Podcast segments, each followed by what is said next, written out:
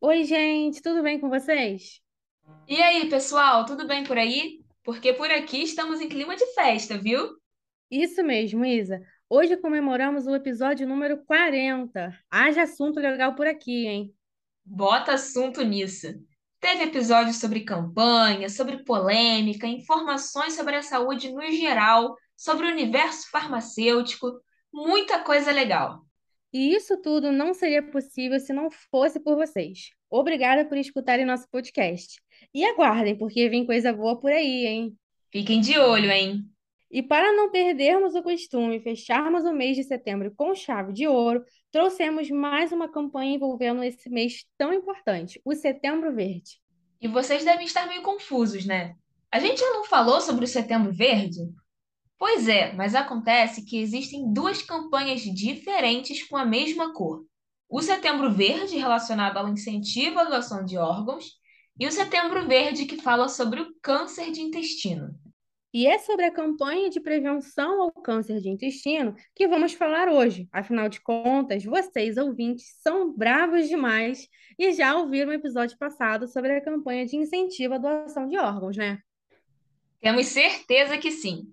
Mas se não ouviram, assim que acabar esse, vão lá ouvir, porque é um assunto mega importante. Bom, como já mencionamos, no mês de setembro também é comemorada a campanha Setembro Verde, que visa a prevenção do câncer de intestino. Essa campanha ganhou maior visibilidade e importância por conta do crescente número de casos de câncer de intestino, ou também chamado de câncer coloretal, no Brasil. E por causa disso, o Ministério da Saúde, em parceria com a Sociedade Brasileira de Coloproctologia, sugeriram ações de prevenção e formas de identificar precocemente o câncer coloretal. Tudo bem, mas o que é o câncer de intestino? Como que ele surge?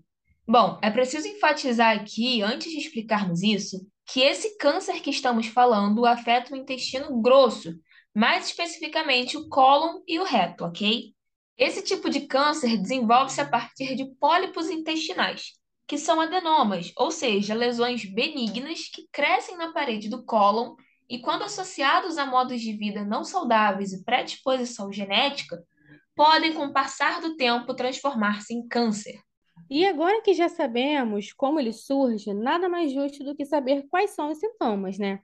Atenção então, pessoal, os sintomas do câncer coloretal podem ser presença de sangue nas fezes, dor e cólica abdominal com mais de um mês de duração, emagrecimento rápido, anemia e cansaço frequente. Fiquem de olho em qualquer mudança intestinal, ok?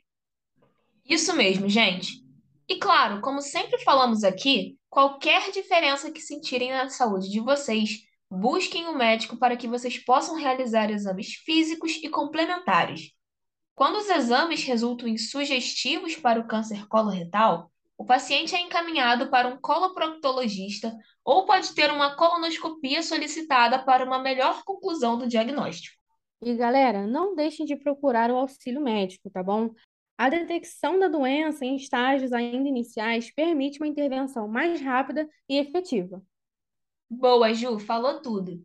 E uma informação importante que devemos citar aqui é que tanto homens quanto mulheres com mais de 50 anos de idade têm um risco aumentado de desenvolvimento dessa doença.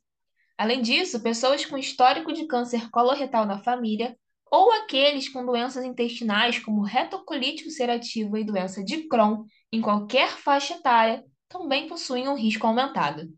E é por isso que esses indivíduos são estimulados a realizar hábitos que diminuem o risco do desenvolvimento desse tipo de câncer, mas, ó, os que vamos citar aqui não são só para eles, não, viu? É super importante que todos pratiquem esses hábitos para evitar não apenas esse problema, mas também outros prejuízos à nossa saúde. Conta pra gente então, Isa. São vários, hein? Mas vamos citar aqui alguns hábitos para vocês. O primeiro, que muitos já devem estar carecas de saber, é praticar exercícios físicos, pelo menos 30 minutinhos todos os dias. Além disso, é extremamente importante manter uma alimentação saudável e variada, com pelo menos três porções de frutas, verduras e legumes ao dia, assim como também dar preferências a cereais integrais, como o arroz, o trigo, a cevada. que mais, hein, Ju? Essa vocês também já devem estar cansados de ouvir. beber pelo menos 2 litros de água por dia. E aí, será que você se hidrata direito no dia a dia? Fique esperto, hein?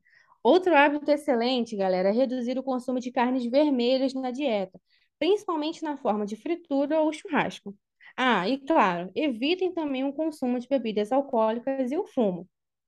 Sim, pessoal, sabemos que muitas dessas ações são difíceis de serem colocadas na rotina, mas não custa nada cuidarmos da nossa saúde, né? Até porque todas as coisas que falamos, como o fumo, o sedentarismo, o álcool, alimentos gordurosos e uma má hidratação, aumentam e muito o risco do desenvolvimento do câncer coloretal. Então, façam uma forcinha para seguir essas dicas e reduzirem as chances de problemões como esse no futuro, tá bom?